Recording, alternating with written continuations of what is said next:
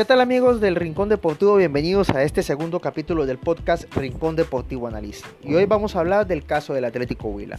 Un Atlético Huila que en estos momentos no pasa por un buen presente en el torneo de ascenso.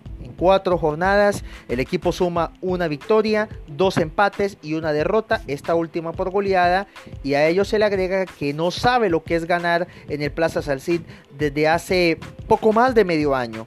A ello se le agrega que en Copa Colombia el equipo no le fue muy bien en su presentación ante Llaneros, uno de sus rivales directos en el torneo de ascenso y al que se enfrentará la próxima semana en el juego de vuelta para definir su avance o su eliminación en la Copa. Y desde ya la afición está empezando a señalar a jugadores, a la directiva e incluso están pidiendo la cabeza del técnico Fabio Robato.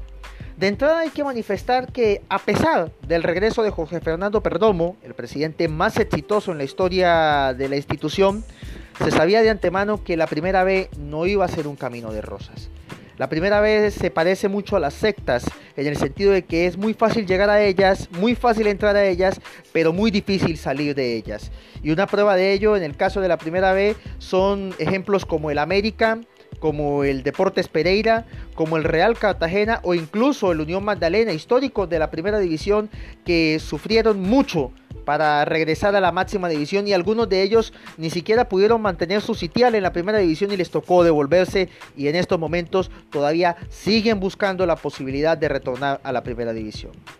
De entrada, sacar al técnico no es la solución. Hay que tener en cuenta que el semestre pasado, precisamente por sacar técnicos en pleno torneo, el Atlético Huila terminó cobrándole, eh, terminó pagando caro y una prueba de ello es que el equipo no se encuentra en la primera división.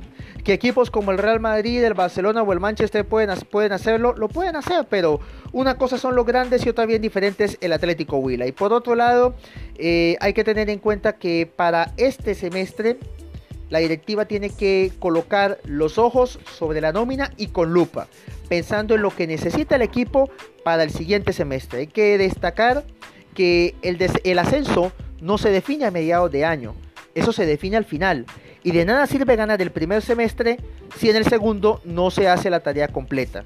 Si bien más de un aficionado anhela hacer lo que hizo el, lo que el Deportes Pereira hizo el año pasado, la afición del Atlético Huila tiene que ser consciente de que esto no es fácil, de que esto es algo muy complicado, que jugar en la B es mucho más complicado que jugar en la A y sobre todo ante equipos que buscan protagonismo ante un histórico como el Atlético Huila y hay que pensar en reforzar puestos clave con la defensa, buscar un delantero goleador y sobre todo, como les había manifestado anteriormente, mirar con lupa a cada uno de los jugadores, buscando cuáles son los mejores elementos que sirven para el remate de la temporada 2020, buscando en regresar a la máxima categoría del fútbol colombiano.